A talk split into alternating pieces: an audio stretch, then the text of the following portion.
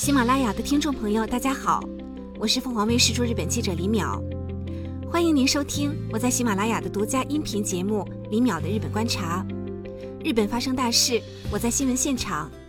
日本有多少女性想当家庭主妇呢？有一个调查就能看到，在日本是二十岁到三十岁的年轻的女性有超过百分之四十，也就是说呢，在十个人当中有四个人想当家庭主妇，在所有的年龄层当中呢是最多的。那么这么多年轻女性，她们向往着当家庭主妇，还真的是很让人震惊。实际状况真的是这样吗？先看我们在东京街头银座的采访。我们在街头采访呢，首先是一位正在找工作的日本年轻的女大学生。她说呢，她想工作一辈子，曾经有一段时间呢想过要当家庭主妇，可是呢需要同时工作，还要育儿，还要照顾家庭，然后说不定未来自己会一个人生活，所以她想自己养活自己。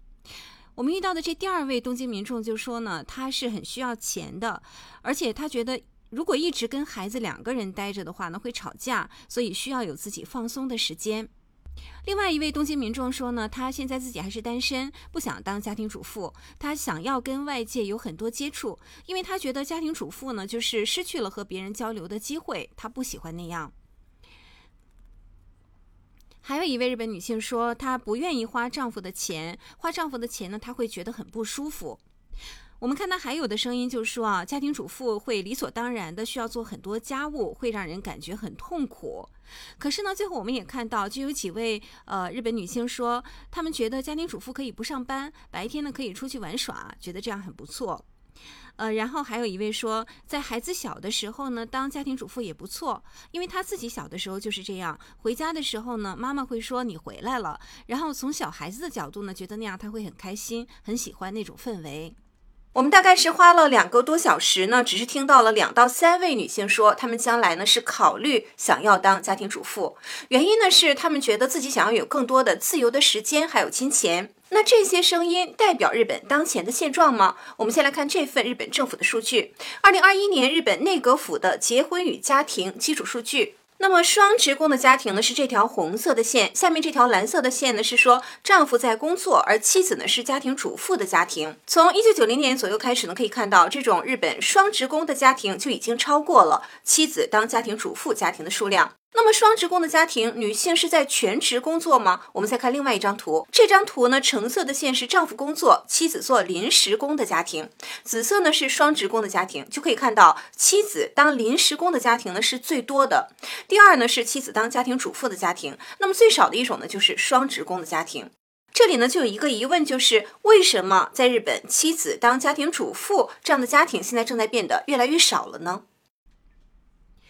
我们采访了一位日本 k a l i a m a m u 的社长，他叫低香苗。低女士呢就对我们说啊，就是她觉得呢，呃，从她自己的观察来看，很多人都会觉得既工作还要照顾家庭，这样的生活真的是太累了。他们以为说当家庭主妇呢应该更容易一些，可是呢，实际去看看，当家庭主妇真的很快乐吗？其实并不是这样的。